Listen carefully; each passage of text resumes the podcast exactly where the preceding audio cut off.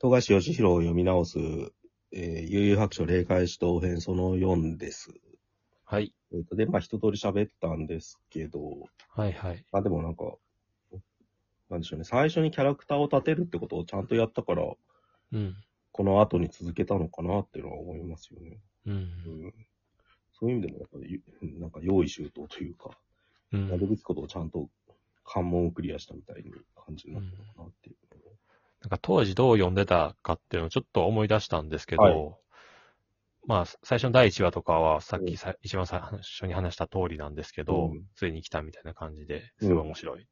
であとは、本当だ、そのまま素直に1話完結のハートウォーミングなドラマをう読んん。で、あの、感動してたし、 うん。あの、あの、ギャグ的なものには、普通に、あの、笑っていたし、笑っていたというか楽しんでたし、普通に楽しんでましたね。なんかだ、普通なんか、あその女の子のオカルトのホラーの話。はいはいはい。あれもめっちゃ怖かったし、読んでて、うんうん。怖いと思いながら読んでたなってうん思い直しました。理想の読者ですよね。うん。まあ、子供ですからね。うん小 10歳、小4とかなんうんで、そりゃそうだろうっていう。ちょっとやっぱ、なんでしょうね、漫画に対してひねくれ出す頃に読んでるんですよ。多分ゆううはん。ちょ中中二病、まさに中二ぐらいで読んでんだけどさ。うん。うん、こんなの読む、こんなぬるいの読めねえやみたいな気分と、うん。でもジャンプの中で読んでると、ちょっとなんか違うなって空気だけはあるっていう。うう。んん、なんで、なんかまあ、それでもジャンプは一応買ってたんだけど、当時は。うんうん。変な位置にあったなっていうのは確かに思いますね。うん。もうちょっと後になるとヤンマガとかさ、なんか青年誌の方読み出しちゃうから。うん。ジャンプ子供っぽくて読めなくなっちゃうんだけど、悠々白書はなんか読めたんですよね、当時。うん。うん、そういうのをなんかと特殊な位置づけだよなと。そうですね。全然、まあ当たり前ですけど、サブカル的な読み方なんで誰もしていない。してないですよね、この時代。今そんな読み方をしだしたのって、消えた漫画家、ああ、まあ、ぐら変いなまあ、最終的に喋るけど、やっぱ変な終わり方しちゃったんで、どうしても。うん。それで、でも別に、トグロ編でも、潜水編でも、そういう読まれ方をしてるのを、まあそんな場がなかったっていうのはあると思うんですけど、されてたとしても、本当にごく小さなうん。うんところでやってただけで、まあ、今みたいにそういうふうに絶対読まれてないですよね。評論をめぐる状況がちょっと違いましたからね、じゃあ特に漫画って。うほんんと。パフとかコミックボックスとか、そういう限定されたマニアックな評論誌とか、うん。あとなんか本当大塚絵師とかが時々しゃ書くぐらいで、うん。な漫画が語られるっていうのが、多分もっと内輪で語られてて、うん。あとは本当か、た紙媒体に時々乗るぐらいしかなかったんですよ。で、うん。 92ぐらいからやっぱジャンプの売り上げがすごいことになりすぎてて、うん。だ大メジャー雑誌になっちゃうわけですよ。うん。誰も文句つけられない。うんだ逆に言うともう文句言っていいっていうかさ、うん。うん、巨なんか一時期の読売巨人軍みたいなもんっていうか、うん。アンチが多すぎたっていうのなんかうんメディアに出るときは。うん。そういう渦中の、なんか連載だったから、うん。覚えてるんで言うと、読売新聞にやっぱバトル漫画の悪い例として、悠々白書って載ったんですよ、一時期。ええうん。あの、比叡とクラマ、なんか、ユースケが殴殴り合ってるかってことなんだ けど、なんかその、バトルのためのバトルみたいな、トーナメントバトルが延々続く構造みたいのが、漫画の悪い例として語られてたんですよね、当時。うん。うん。結構、いろんな雑誌で。うん。ジャンプ批判の論考みたいのは、いろんな雑誌で読んだ記憶がある。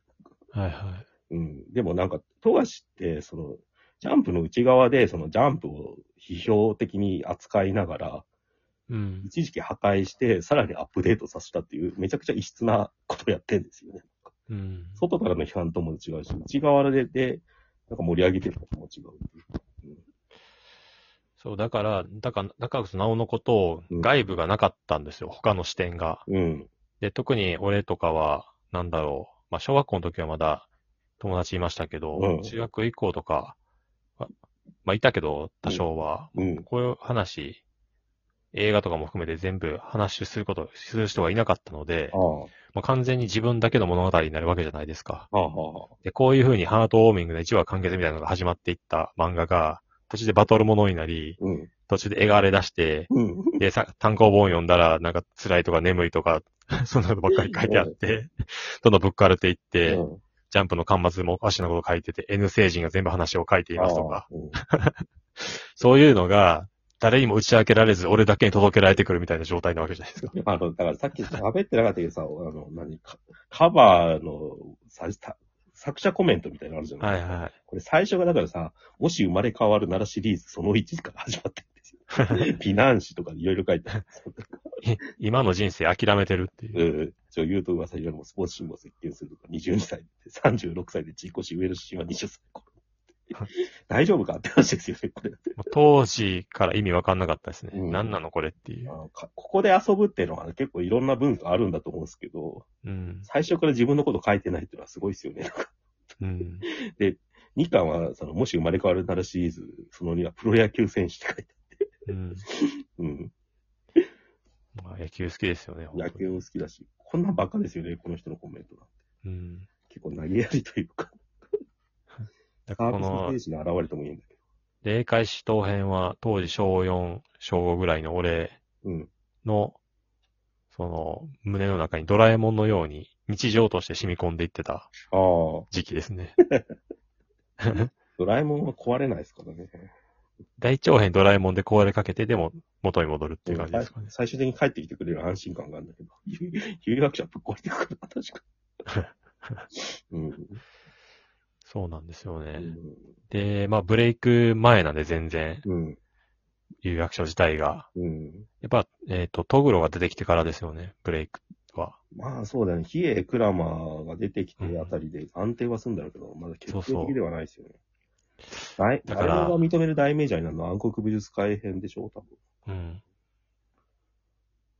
分。ちょっとなんかそこら辺までは本当紆余曲折あったなって気がする。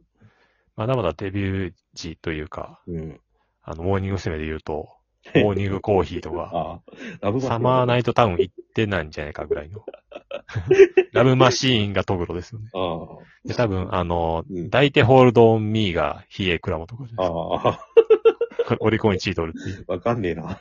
AKB で叩い て。いや、ここの間、昨日か、中澤優子さんの記事が Yahoo のトップに来てたんで、あーこれ Yahoo のオフィシャルコメンテーターみたいにやってるから、うんコメント残したんですよ。それちょっと、久しぶりにモーニング娘。ああ、ああ思い出したんで、届いてみましなるほどな。た。うん。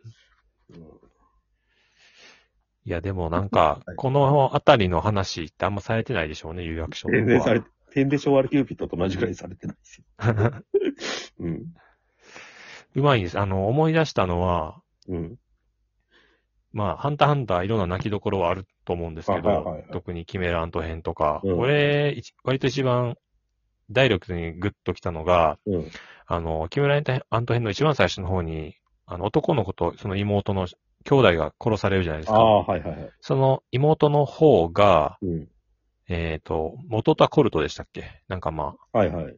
人格持って、キメラアントの、よとして言われると思うんですけど、妹の方がアリはいはいはいはい。みたいな感じで、まあ一応人格はって蘇るんだけど、うん故郷に帰ってくるんですよね。はいはいはい。でそれで、うんお母さん、出て、うん。言ったらお母さんわかるんですよ。わかるうの、んわかるよ、お母さんだもの、みたいな。うんあっこがめっちゃ泣けるんですけど、ああ、あの辺は夏のオンパレードですよ。も う。 そう、あそこで俺はなんか、天で昭和ある式人の最後の方あと、 有楽町の最初の方を思い出したって感じ。ああ、富樫こういうのうまいんだったっていう。あ基本的には人情話のちょっといい話風に収めるじゃないですか、全部。うん。うん。本当の意味のバッドエンドってあんまないですよ。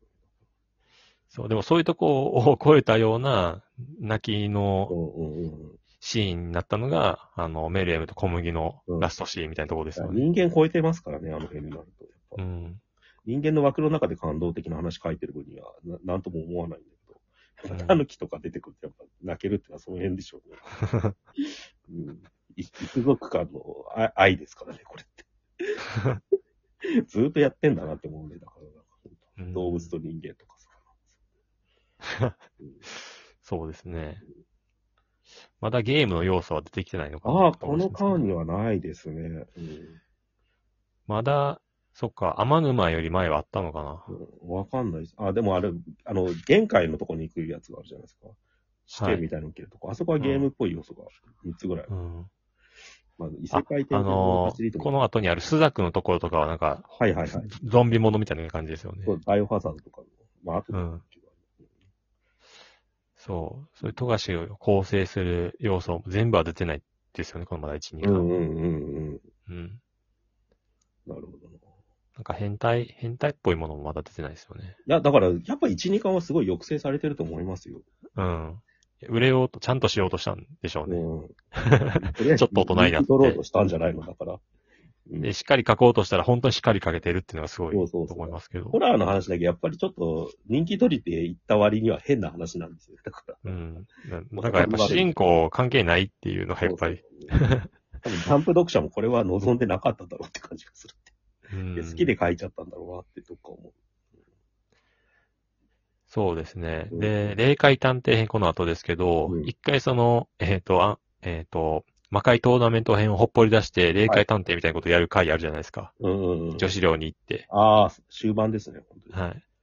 あの辺になるとちょっとミステリー要素になってくるっていうか、うん。ミステリー好きな、小説好きなうん。うん。ところが、もの方がうん。大きくなってくる感じですよね。ハードウィングさとか、うんそういうホラーテイストよりうも。ん。うん、まだあからここの時期希少なんですよ。いや、うんこの時期何考えてましたかっていうの本当聞きたいっすよね。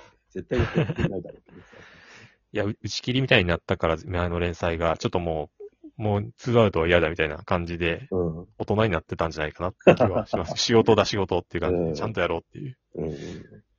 推測ですけど、うんまあ、本人聞いても黒歴史っていう答えるのかもしれない。そうです覚えてないって言われそう。まあ、こんな感じですかね、とりあえず。霊界っていうのは話尽きないですけど、まあ、うんまとね、19巻あるから、はいまだまだですけ ど。 19巻でまあ、どうしようかね、本当時間あるときにちょっとずつやっていく感じにしましょう。そうですね。やっていきましょう。はいじゃあ、今日はこの辺で、はい、また来週。また来週。